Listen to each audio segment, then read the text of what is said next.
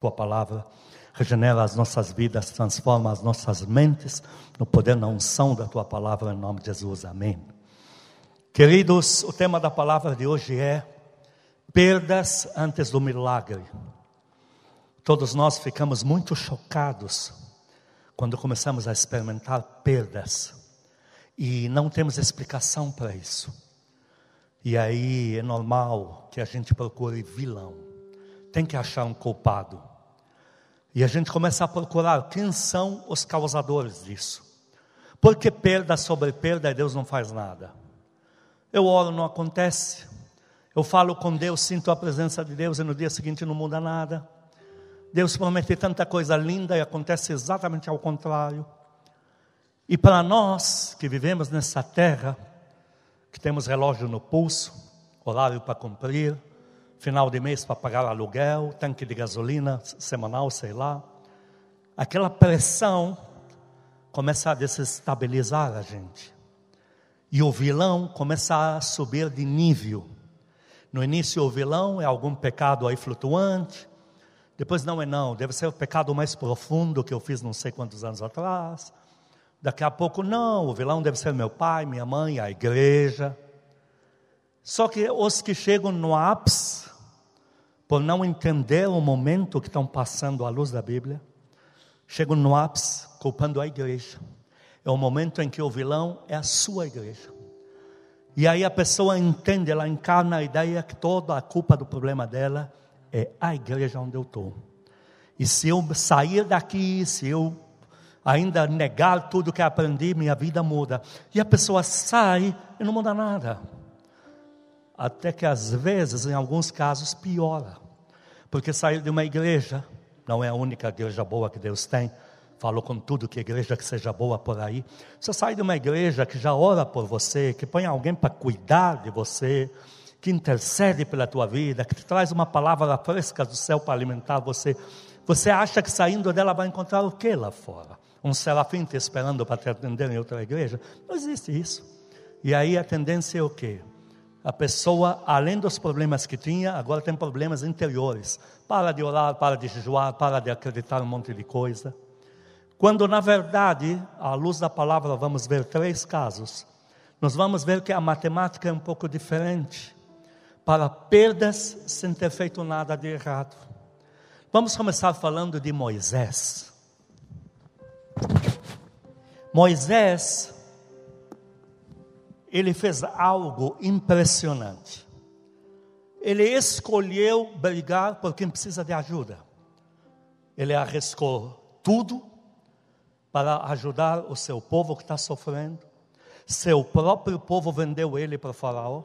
Seu próprio povo, em, torno de, em troca de prêmio, colocou a cabeça dele a prêmio. E aí, agora vamos ver o contexto. Moisés começa numa sequência de perdas. Diga comigo, sequência de perdas. Sequência de perdas. Começa numa sequência horrível de perdas. Porque de repente, todo aquele luxo, aquela mordomia que ele desfrutava dentro de palácio, não tem mais. Ele teve que fugir, não tem mais. Aquela reverência no Egito por ser filho da filha de Faraó, de egípcios se curvar para ele, acabou. Aquele patrimônio financeiro que ele tinha acumulado se fragmentou, se perdeu, virou pó da noite para o dia. Aquele prestígio que ele tinha na sua, no seu vilarejo, no seu clã dos judeus, quando ele ia lá, imagina o Moisés, que é judeu, filho da filha de Faraó, esse prestígio acabou. Aquele convívio com a mãe acabou aquele olhar dos familiares dele, familiares diretos dele, com admiração, orgulhosamente apresenta: acabou.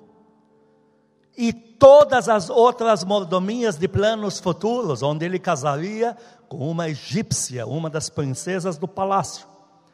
Enfim, toda aquela trajetória de Moisés foi uma perda sequencial. E agora não tem mais nada. Lá em Hebreus capítulo 11, 24 a 27, Hebreus 11, 24 fala algo de Moisés. Vamos ler isso. Hebreus 11, 24 a 27. Pela fé, Moisés, quando já homem feito, recusou ser chamado filho da filha de Faraó. Quando já é maduro o suficiente, ele tomou a sua decisão. Continua. 25. Preferindo ser maltratado junto com o povo de Deus, a usufruir prazeres transitórios do pecado, porquanto considerou o opróbrio de Cristo, por maiores riquezas do que os tesouros do Egito, porque contemplava o galardão. Pela fé, ele abandonou o Egito, não ficando amedrontado com a cólera do rei, antes permaneceu firme como quem vê aquele que é invisível. Como que quem vê o que? Aquele que é invisível. Queridos, se nós colocássemos Moisés hoje numa das nossas igrejas, ano 2001, o coitado estava em frangalhos. Estava em crise porque nós não saberíamos achar o vilão para ele. E na verdade, Moisés não desistiu de esperar o invisível. Algo do mundo invisível vai ser dado a mim e eu não posso arredar o pé. Agora, sem cidadania, não pode mencionar seu nome no Oriente Médio inteiro. É o maior, maior, abaixo dele só teve o de Davi, o maior prêmio dado pela cabeça de um ser humano no Oriente Médio, conhecido em nossos registros no Oriente Médio, o primeiro que nós árabes procurávamos era Moisés, porque o faraó colocou uma fábula pela cabeça dele. Abaixo dele foi uma coisa merreca perto disso, que seria Saul pela cabeça de Davi. Queridos, Moisés não podia mencionar o próprio nome, não podia ter identidade, não podia ter mais nada, nada, nada, nada. Mas como que terminou a vida de Moisés? Porque aquilo tudo aconteceu? porque em seguida ele ia ter um encontro com Deus no monte. Aleluia. E algo grande, soberano ia ser entregue nos seus braços. Uma revelação ia se projetar dentro dele. Aleluia. As costas dele iam se tornar largas. Você sabe porque você passou por uma sequência de perdas e procurando o vilão não deu em nada? Porque o único vilão era Satanás cobrando tudo e todos antes do teu milagre. Você tem certeza absoluta que você vai ficar focado, ficar focado no invisível? Tenho. Então Satanás diz: Vou dar a minha cartada final, vou usar todos os cartuchos que eu posso usar contra a tua vida, vou fazer toda a bagunça que eu puder armar por aqui. Ou você desiste de uma vez, ou você se levanta de uma vez. E nós todos já de história infantil, conhecemos como terminou a vida de Moisés. Aleluia. Como terminou a vida de Moisés. Passou a ser referência. O Senhor Jesus fala a Moisés que vai julgar vocês, povo de Israel, que estão de brincadeira. Moisés se tornou um homem que abre e fecha mar. O recurso que ele deixou no Egito, o Egito devolveu o patrimônio do Egito inteiro aos pés de Moisés. Aleluia. Aplaude a Deus por isso. Glória aplaude. a Deus. O Senhor, semana passada, o Senhor me falou, quinta-feira você fala sobre isso. E Ele me disse, porque alguns do meu povo estão em crise. Eles não estão calculando e entendendo as, a matemática das perdas. Explica para eles que eles têm que focar no invisível. Eu vou entregar a eles o invisível, o que Aleluia. é oriundo do sobrenatural. E o mais lindo, para terminar a história de Moisés, quando Deus vai honrar Moisés, Deus não pergunta para Moisés tudo que ele aprendeu de arte de guerra. Era obrigação de príncipes do palácio conhecer a arte da guerra. Obrigação. Você não podia ter no Egito nenhum descendente de Faraó com má aparência. Ele tinha que ser um cara ligeiro, treinado. Faraó, até uma certa idade, para assumir o trono, para assumir o trono, ele não podia ser um cara assim, muito caindo aos pedaços visivelmente, para que o povo acreditasse que é um Deus, que queria da cobra. Então ele tinha que ser um cara ligeiro, na arte da guerra, musculado, aquela desgraça toda que até mostra em filmes. Moisés tinha tudo isso nas costas. E Deus não usa nada disso. Deus não fala Moisés, eu já sei que você sabe como administrar um regimento. Eu vou levantar perdidos para você, você monta um flanco aí, mas eu vou te dar a vitória com alguns contra milhares. Deus não faz nada disso. Deus deixa claro, Moisés, tudo, tudo, tudo que você aprendeu no Egito não me interessa. O que você aprendeu aqui, eu vou te dar. O que, que você tem na mão? Eu aprendi aqui a pastorear e eu estou conhecendo o Senhor com uma vara na mão. Nós vamos usar essa vara para te tornar um homem poderoso, riquíssimo, famoso. Você não vai começar a aplaudir Aleluia, a Deus, não? Jesus. O que Deus vai te dar agora tem tudo a ver com o momento que está vivendo com Ele. Não queira calcular agora como é que Deus vai te levantar. Quando Deus foi me levantar, Ele não queria que eu fosse eco de ninguém. Deus não permitiu na minha vida mentor. Você tem o privilégio que eu nunca tive. Deus não permitiu que alguém me pegasse pela mão, vem cá filho, me chamasse de filho espiritual. Nunca, nunca ninguém me chamou de filho espiritual, nunca, nunca tive. A igreja que eu me converti era, era linda, era de Deus, me deu do mundão. Mas lá não tinha filiação, o pastor não era pastor, ele era, ele era mestre, não tinha nada a ver. E glória a Deus, ali eu me converti. Mas quando Deus foi me levantar nos dons, Ele não me colocou alguém. Você tem esse privilégio hoje. Eu não tive. Primeira vez que eu fui profetizar, eu mesmo não sabia o que era isso. E eu tive que me, me lançar. Quando fui andar em mover, que eu nunca tinha visto ninguém fazer, ele falou, eu perguntei para Deus, mas o Senhor nunca me, me deu moleza, tudo que eu, sozinho, tudo que eu tenho criar sozinho. Ele falou, não, é tudo aos meus pés, eu sou teu mentor. Porque eu não quero você replicando Nada. Eu quero que você saiba que fui eu que te dei. E tudo que foi feito na minha vida de lá para cá, eu recebi da mão do Senhor. Eu sou a prova viva que Deus vai usar você no teu perfil. E Ele falou para mim: Eu não quero anular teu perfil, quero te usar como você é. E na época eu entrei em crise, eu estava em jejum. Estava no, no, no campus, em Campos do Jordão, em jejum prolongado, só com água.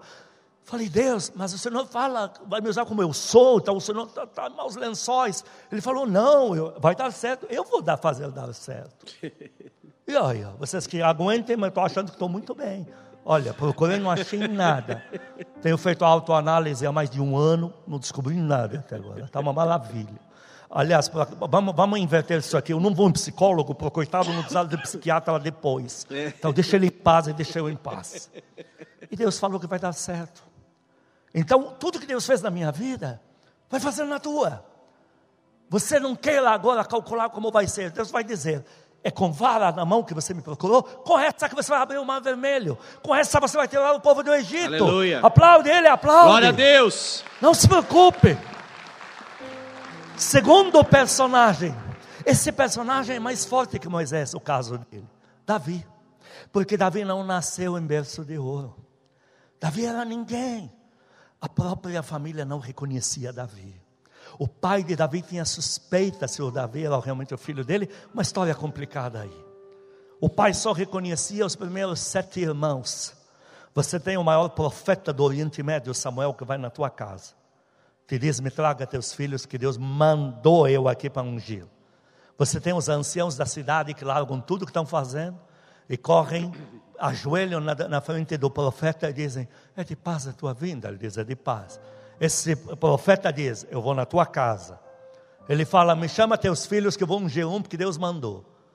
Você tem oito, você dá sete, ele diz nenhum, você fica quieto. Para você ver como, a que ponto Davi era desconsiderado. Porque, pelo pai Jessé, acabou. Aí o profeta diz: Mas não tem um por aí solto que você deixou na porta do supermercado alguém cuidar? É, tem um lá no campo. Ele nem se refere a ele como filho. Ele fala: tem aquele que está no campo, sem estudo. Nunca ninguém se dignou a pôr na mão de Davi, vou falar uma espada, nem um facão, punhal, que também muito se usava em guerra pessoal. Nunca ninguém investiu em Davi, olha, você vai ser um, um guerreiro Nunca. Davi jogado no campo. E ele podia cantar um monte de música do mundo chula, influência de demônios, que você põe a música do mundo, depois está todo mundo perturbado, tendo pesadelo, todo mundo briga, ninguém está satisfeito, ninguém sabe por quê, porque é uma antena que atrai demônios. Não, ele começou a fazer louvores para Deus. Mas veja, Davi não tinha um real no bolso, família muito pobre, ovelhas que ele cuidava, qualquer vizinho mais rico pagaria ao pai de Davi para que o filho dele cuide, porque se eu tenho recurso, meu pai, não, meu filho não seria pastor das ovelhas, seria médico, seria etc. Então você tem um menino sem futuro, sem recursos, sem reputação, sem reconhecimento e sem contexto familiar. Imagina você ter um pai que não te considera. E agora Davi recebe poder de Deus e pelo poder de Deus destrói Golias e todo mundo dá glória a Deus por isso. Glória a Deus. E parece que a vida dele melhorou muito. Porque agora Davi está tendo coisas que nunca na vida teve. Mas quando parece que agora abriu, imediatamente fecha. Igual a muito crente que não entende isso. Puxa, agora que parecia que a minha vida começou a melhorar, os problemas parecem que triplicaram. Davi agora começa numa sequência de perdas. Ele nunca teve nada no bolso, agora ele tem um patrimônio financeiro dado pelo rei. Davi é casado com uma moça que era, naquela época, belíssima. O pai era muito bonito, Saul. E a filha dele, livros apócrifos, que é uma menina que era de tirar o fôlego. O pai deu para ele, ele ganhou isso, herdou isso. Então imagina, ele casado com uma moça que para ele é muito. Aí além do mais, ela é o que? Davi, ela na cultura, ela é muito feio na cultura, porque ele era ruivo e tal, naquela época não servia. Então, era muito para ele. E agora o que? Que esposa é essa? Filha do rei. Davi agora tem os servos do rei se encurvando para ele. Ele que nunca foi nada. Davi tem a cama mais luxuosa da nação, a comida mais sofisticada da nação. Davi agora tem nome. Davi tem olhar da família, por mais que a família era tranqueira para Davi, que menino que ainda não sonha que a mesma família lhe dê um abraço. E agora os familiares, não vem a hora de se aproximar dele. Os sete irmãos, esse é Davi. Nos corredores do palácio, os familiares de Davi se introduzindo. Eu sou irmão dele, viu? Eu sou primo. Olha, eu sou pai dele, viu? É o pai Jessé que chegou na porta. Na nação, olha, eu sou guerreiro porque eu sou irmão de Davi. Davi tem aclamação na nação. Estão dando para ele 10 milhares. E de repente começa uma sequência de perdas sem ter feito nada de errado. Outro como Moisés, você acabou de ler em Hebreus 11, 24 que Moisés não fez nada de errado para ter tudo que ele perdeu. Você acabou de ler isso. Davi é a mesma coisa. Uma sequência de perdas. Saul já não vai com a cara dele. Daqui a pouco quer matar ele. Daqui a pouco a esposa que é dele não se separou diante de Deus, não se separou no documento, já foi dada para outro. Que homem que suporta isso? O adultério nas costas dele, em vida, que rompe todas as leis de Deus e dos homens. Isso é uma afronta, antigamente que era só paga com sangue, com derramamento de sangue. Ela é dada para outro, assim, às claras. que mais?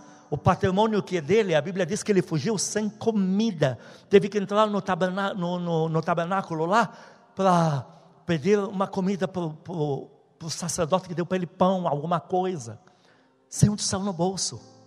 A nação que ele só fez bem, que ele libertou, que ele matou os inimigos para que não invadam eles, a nação está caçando ele a prêmio. Os irmãos são os maiores puxa paciência do rei porque já eram do exército, são os inimigos dele.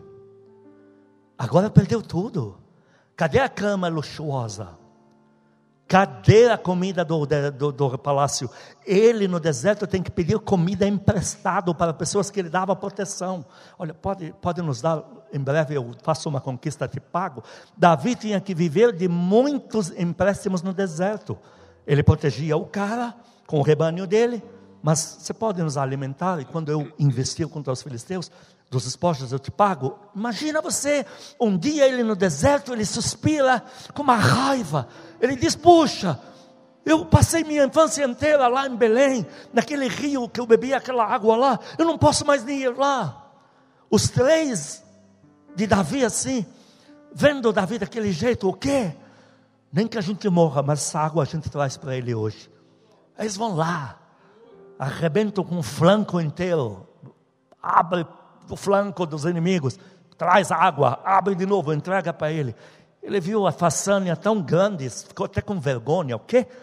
Vocês arriscaram seu sangue por uma água dessa? Imagina, deu para Deus de oferta.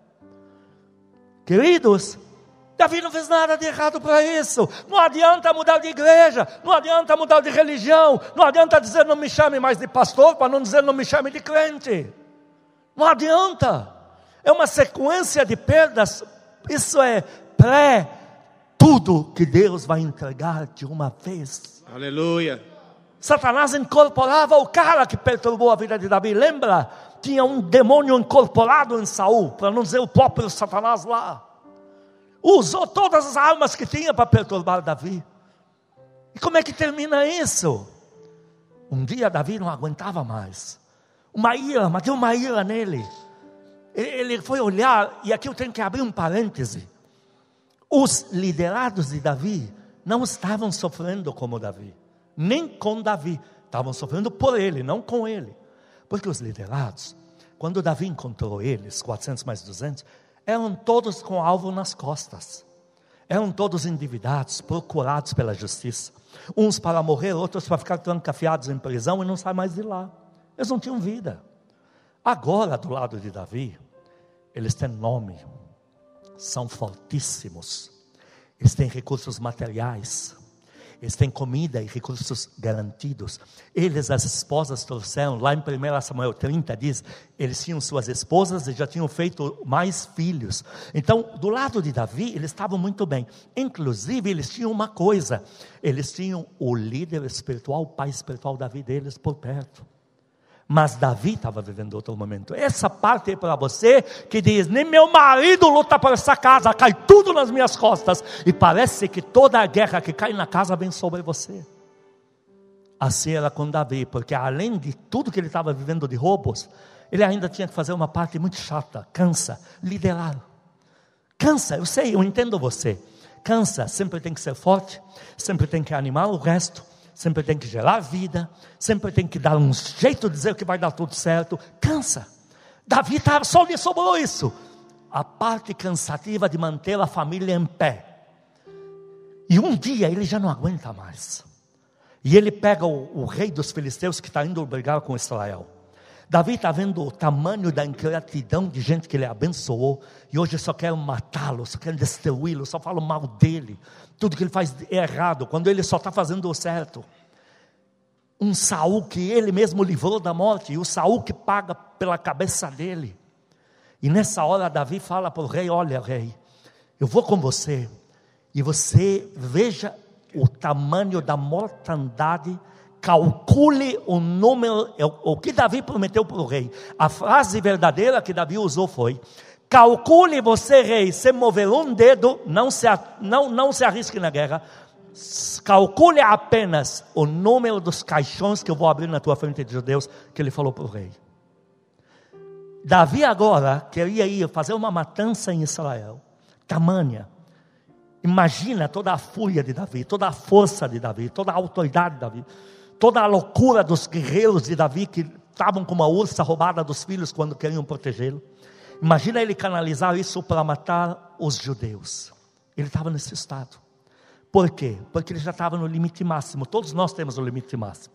Todos nós chega aquele dia que falam no mundo que espana, que não sei o quê, que ah, depois dali Deus nos acuda. Davi estava nesse estado. E quando chegou nesse estado, porque ele já já estava por aqui, igreja. Como alguns estão hoje por aqui. Porque além de todos os problemas que o mundo importa para dentro de casa, ainda os que você protege em casa te causam problema, diabo desgraçado. Tem vezes que você senta na mesa e olha para a tua própria irmã e diz: Já não chega, eu estou aguentando para segurar com a minha mãe meu pai, que você ainda vem dar problema. Dá vontade de virar na mesa e ir embora. E quem sabe mudar de religião e poder falar um pouco de palavrão. No mundo árabe você poderia. E a gente não pode. Mas Davi, no dia que chegou a isso, Para quem não sabe, na verdade era esse exato dia que Deus estava começando a cumprir tudo na vida dele. Oh, glória a Deus. Era aquela guerra que Deus tinha definido para tirar Saul, para pôr Davi no reino, para vir tudo para a mão de Davi. Lindo, Senhor Jesus, aleluia. Aplaude a Deus por isso. Glória a Deus. E uma coisa muito bonita em Davi, tudo bem que Deus impediu ele de ir a Israel, que os filisteus fizeram o trabalho. Uma coisa linda em Davi. Quando Deus foi levantar Davi, tentaram dar armas para Davi, para o diabo roubar a glória da vitória. Os demônios sabiam quem é Davi. Sabiam que o Espírito Santo estava lá, já viam o calibre dos anjos que acompanhavam ele. Os demônios sabiam que se Davi entra no exército sozinho, o exército inteiro não vai conseguir tocar nele. Então eles já sabiam que ele ia destroçar aquele Golias em mil pedaços. E eles tentam interferir, como eles tentam fazer com você. Eles tentam te empurrar a tua colheita do teu jeitão brasileiro. E aí eles tentam empurrar armas que nunca ninguém investiu em Davi para isso. Nunca quiseram dar um facão para ele quando era jogado no mato, como já falamos. Nunca ninguém se dignou a ensinar o manuseio de uma espada, para ele se tornar homem, macho. Nunca. Mas agora que ele fala que pelo poder de Deus ele vai derrubar Golias, olha, pega a coraça, pega o capacete, pega a sandália apropriada, pega a espada. E o Espírito Santo diz: nada disso. Aleluia. Joga tudo no chão. Bendito é o teu nome. Não é assim que eu levanto os meus. Glória a Deus. Davi, a única coisa que você usa quando ora na minha frente, qual é? É, como pastor de ovelhas, a única coisa que eu uso para espantar os, os, os, os lobos é a pedra com funda na mão. É isso que você vai usar. E com isso aqui eu vou levantar você, vou te entregar tudo que eu vou fazer na tua vida. Aleluia, Jesus. Aplaude a Deus, aplaude. Não vai ter nada emprestado.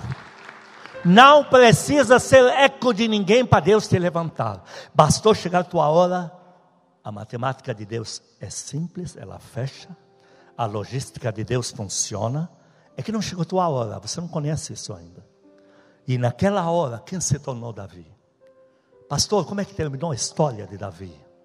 Que resolveu crer em Deus, perdeu tudo, conseguiram levar ele a esse estado, mas ele ainda confiou em Deus. Como é que terminou em Mateus capítulo 1, versículo 1? Como é que terminou a vida de Davi?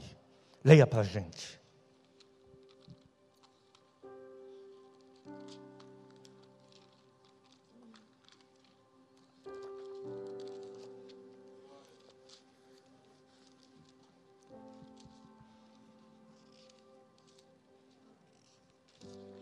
Mateus capítulo 1, versículo 1. Livro da genealogia de Jesus Cristo. Genealogia de quem? Jesus Cristo. Do próprio Senhor Jesus. Leia para a gente. Filho de Davi. Filho de quem? De Davi. Enche o pulmão de ar e sopra para frente. Diga comigo, o fôlego de Deus Fôlego de Deus é poderoso é poderoso quando é soprado quando é soprado sobre mim. Sobre mim. Aplaude a Deus, aplaude. Valeu a pena Davi ter aguentado todo aquele rojão, não mudado de igreja, não mudado de posição, não mudado de religião, não diminuído a sua fé em Deus. Apocalipse 3, 7. Leia para nós se valeu a pena. Aleluia. Apocalipse capítulo 3, versículo 7. Veja só, ninguém quis investir nesse menino, ninguém quis investir, ninguém acreditou, ninguém honrou, ninguém deu uma chance. Nenhuma arma foi colocada na mão dele pelos seres humanos. Primeiro, a espada que ele usa era mais pesada do que o corpo dele, que era usada por Golias, para tirar a cabeça de Golias. Mas aí Deus fala de novas armas que Davi tinha, poderosas em Deus.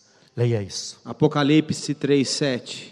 Ao anjo da igreja em Filadélfia escreve: Estas coisas diz o santo, o verdadeiro, O Senhor Jesus está falando dele próprio. Continua. aquele que tem a chave de Davi, Sabe de quem?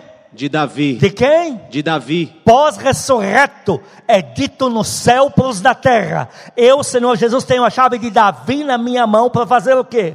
que abre e ninguém fechará, e que fecha e ninguém abrirá. Aplaude o teu Deus, aplaude. Aleluia. Valeu a pena? Terceiro e último, nosso exemplo maior de toda a Bíblia, Senhor Jesus. Começa muito bem. Ele vai, está com saúde boa, ele começa o chamado dele, ele é levado pelo Espírito Santo para um jejum de 40 dias sem água e sem comida, não é só sem comida, sem água, o trajeto que ele fez não tem fonte de água, ele é maior que Elias e Moisés, ele não precisa beber água no jejum dele, faz de 40. Aí, terminando Lucas 4, do 14 em diante, agora ele tem fama, porque ele é levado no centro do foco da, da, da do jornalismo em Israel, em Jerusalém, nos pouco, onde tem o jornalismo mesmo, e é levado para fazer milagre, e rápido a sua fama estoura, é levado, imediatamente tirado, levado para os decápolis, dez cidades, todas oriundas do mundo árabe, chegando até a Síria, Tiro, Sidom, ele arrebenta. Então é uma coisa muito bonita, onde se fala que a sua fama corria cada vez mais. Mas isso, quando chegou a hora do milagre final, isso começou a sequência de perdas. E ele começa a perder crédito na nação. Tem gente que começa a chamar ele de herege. Veja, sem ter feito nada de errado, a nação que ele serviu, os que colocaram para ele uma semana antes ainda da morte dele, no chão, chamando Osana, você é enviado de Deus, de tantos milagres que receberam da mão dele, são os mesmos que agora querem ele na cruz. Ele começa a ter perseguição dentro de casa, ele começa a ser abandonado, perda do seu patrimônio financeiro que era Judas o próprio, ele fala assim: aquele que era meu amigo, comia comigo na mesa com íntimo, agora levanta contra mim seu calcanhar, quer me pisar, como se pisa a cobra, está me achando uma cobra. Ele começa a ter perda entre os dele discípulos, porque o que ele diz, eles já não entendem ele. E ele diz para eles: a minha perda está chegando ao extremo porque os judeus começaram a encarnar a ideia que ele tem que sair daí. Por quê? Porque os fariseus convenceram eles de tanta difamação. Agora ele está com a perda da saúde, porque quando ele passava pelos enfermos para curá-los, a doença ia para ele. Para se cumprir literalmente, tomou sobre si as nossas enfermidades. 39 pais de doenças que originaram as doenças do mundo inteiro ele recebeu 40 chicotadas menos uma, 39. Verdadeiramente tomou sobre si nossas enfermidades. E pelas suas pisaduras, as 39 chicotadas, fomos sarados. Dá glória a Deus por isso. Deus. Então ele está numa sequência de perdas. Ele está numa perda emocional muito grande. Ele nunca foi dado a depressões, mas as palavras dele agora deprimiam. Ele falava o tempo todo de, dos últimos seis meses de tristeza os discípulos já não entendem ele. Perto dele, no íntimo, já não eram boas notícias. Eram sempre assim: o traidor que vai me trair, os judeus que vão me massacrar. E minha alma está com profunda tristeza. E aí ele vem perdendo, perdendo, perdendo, perdendo. Chega num ponto que a perda suprema dele são as últimas duas, são as piores. Ele olha para os discípulos e diz: Hoje todos vós me abandonareis, me deixareis só. E aí ele diz uma frase: voltareis para vossas casas. Essa é a pior perda de um ser humano, porque você investiu em alguém, este alguém negar você e negar tudo que você investiu nesta pessoa, para Deus pesa muito. Por isso que o Senhor fala em Mateus 5,48 que Deus faz milagre para gratos e ingratos, porque o ingrato é uma coisa terrível no coração de Deus. Deus fala aquele que devolve o mal contra o bem que recebeu, o mal nunca mais vai sair da sua casa. Então ele fala para eles: vocês não só vão me abandonar, não só vão me negar, como vão negar tudo que eu ensinei e vão voltar para sua casa. E foi o que eles fizeram. E voltaram a pescar, voltaram para sua vida, seu cotidiano. E ainda para piorar, ele teve a maior perda de toda a trindade. Porque ali não foi o sentimento que você tem quando tem sequência de perdas, onde você começa a entender que Deus te abandonou quando Ele nunca te abandonou. com o Senhor Jesus foi real, foi factível. Ele falou: Pai, o Senhor acabou de passar de mim. Ele foi abandonado por tudo e por todos. A sequência de perdas foi incalculável. Perdeu tudo. Tudo. Saúde, pai, tudo. Agora eu te pergunto, por que aconteceu isso? Porque o milagre definitivo dele já estava pronto. Aleluia. Pastor, então eu que enrolei uns 10 anos por aí. É, você enrolou sim. Tenho certeza que você enrolou. Saiu por aí, perdeu tempo, foi, voltou, brigou com o pastor, culpou a bruxa de Blair, falou mal de não sei que igreja lá dos demônios. Você perdeu tempo. Você tinha que ficar focada e focado. Todo mundo dá glória a Deus aqui. Glória porque Deus. hoje todo mundo retoma. Dá glória a Deus. Glória a Deus. E aí o Senhor estava toda essa passagem de perda, Satanás cobrando tudo. Porque o Senhor tinha chegado no milagre final dele. E aí ele vai e vai para a cruz. E nesta hora ele diz: Me falta uma perda voluntária. Minha vida ninguém pode tomá-la de mim, mas eu vou esvaecê-la porque eu tomei essa decisão. Até o meu corpo vou empurrar a vida para fora dele, e ele vai ficar inerte, tipo morto, vai ser colocado numa tumba fria. Agora, em, Efe- em Filipenses 2, terminando aqui, capítulo 2, do versículo 9 a 11, fala se valeu a pena ou não. Terminamos aqui. Filipenses 2, 9 a 11, vai definir se valeu a pena ou não o Senhor Jesus ter perdido, como nenhum ser humano ter perdido. O Senhor Jesus ter permitido uma sequência de perdas, como nenhum ser humano experimentou sequência de perdas na sua vida. Então vamos ver a honra que foi dada para ele. Filipenses 2, de 9 a 11. Pelo que também Deus o exaltou sobremaneira, e lhe deu um nome que está acima de todo nome, para que o nome de Jesus dobre todo o joelho nos céus, na terra e debaixo da terra, e toda língua confesse que Jesus Cristo é Senhor, para a glória de Deus Pai. Aplaude ele, aplaude, ele está Aleluia. aqui. O Senhor Jesus está aqui, aleluia. Semana passada eu repito, mais uma vez tenho que dizer essa frase. Semana passada o Senhor me disse, filho, você vai falar sobre sequência de perdas, porque eu, ele, vou reaprumar meu povo. E eu vi um prumo, Aleluia. vi uma coisa para medir, para calcular, para ajustar. E o que me chamou a atenção na visão que ele me deu era a velocidade disso. E eu pensei, pensei, não falei, eu pensei, puxa, mas com a visão que eu estou vendo, é só o povo crer que eh, durante o tempo tudo vai alinhar. Eu só pensei. Ele me respondeu: não é durante o tempo. Essa velocidade que você vê é porque eu vou fazer tudo agora. Eu vou alinhar tudo agora. E vou entregar tudo agora. E vou reagrupar os meus tudo agora. Aleluia. Quantos creem no poder de Deus? Glória a Deus. Abaixe a tua mão. Quantos ainda de verdade creem que Deus tem poder para reformar sua vida inteira apenas com seu exclusivo poder? Levante a tua mão no alto. Continue com a mão levantada. Quantos creem que Deus tem poder para revestir tua vida com poder, para se tornar uma avivalista, um avivalista, alguém que se move com o poder de Deus, que vaza o poder de Deus pelo teu corpo? Levante a tua outra mão, porque é isso que você está recebendo agora. Esse poder desceu sobre Moisés, sobre Davi, sobre o Senhor Jesus, sobre a tua vida agora. Põe a mão no teu coração. Olha aqui, ó. A Bíblia diz que o que está aqui é o que Deus está de olho. E sabe o que você está pondo aqui agora? Você está pondo firmeza nas promessas. O teu Deus não mente, o teu Deus não engana, o teu Deus não te não faz pegadinha com você, o teu Deus não faz piada, o teu Deus não é dissimulado, o teu Senhor Jesus não faz de conta. Tudo que ele te prometeu, ele vai fazer infinitamente mais. Põe a mão no coração, diga para ele, Senhor Jesus, toda a minha vida é tua. Diante da tua palavra, tomei a minha decisão. Toda a minha vida termina em honrar o Senhor.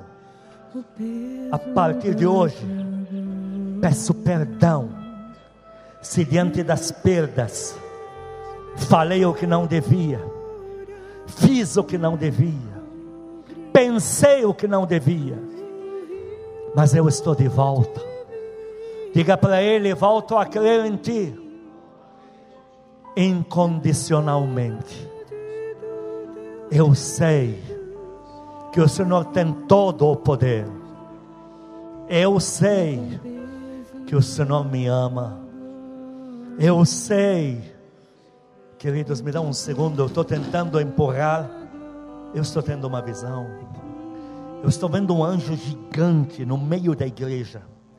Ele está com uma espada de, de quase 3 a 4 metros de, de largura. E ele é acima do telhado da igreja. Ele está ajoelhado com a espada fincada no chão. E o Senhor está me dizendo: esse anjo é anjo de justiça. Ele foi enviado para julgar a causa do meu povo e redimir o meu povo de tudo que lhe foi roubado. Haja Eu ouvi a frase: haja restituição no meio da minha geração. Haja restauração no meio dos meus feridos. Haja cura no meio dos meus assolados. Haja prosperidade entre os que foram roubados.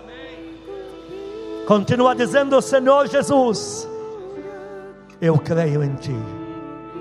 Eu renuncio da minha vida qualquer pensamento de dúvida, qualquer sentimento de dúvida, incredulidade. Eu arranco do meu coração e eu volto a me alicerçar no poder da Tua palavra. Segura a mão do Senhor Jesus. Fecha, fecha a tua mão na mão dele. Fecha mesmo. Diga para ele, Senhor Jesus. Volto a te dar a minha mão. Por favor, me segura na mão. Eu não tenho mais para quem pedir ajuda. Eu só tenho Senhor. Por favor, cuida de mim. Faz o abraço do amado Espírito Santo. Diga para Ele, amado Espírito Santo, eu peço perdão, se por culpa das circunstâncias, se larguei a nossa comunhão, se deixei o Senhor falando sozinho, eu estou de volta. Diga para Ele: minha vida de oração está de volta. O Senhor pode me esperar porque a nossa comunhão está de volta. Estende as mãos para o Pai Celestial. Diga para Ele, Pai amado, eu vou procurar no mundo inteiro, mas eu já sei, eu não vou poder achar um Pai tão bom como o Senhor. Volto a dizer que te amo. Eu peço perdão se neguei a tua paternidade, eu estou de volta, crendo no teu amor por mim. Diga para ele: abraça-me. Eu preciso do teu abraço. Diga para ele: dá-me colo. Eu preciso do teu colo. Eu creio em ti. Eu me alisto para o teu exército de avivamento. Unge a minha vida com poder e usa-me para a tua glória. Eu e a minha casa serviremos ao Senhor. Aplaude o teu Deus, aplaude. Amém, amém.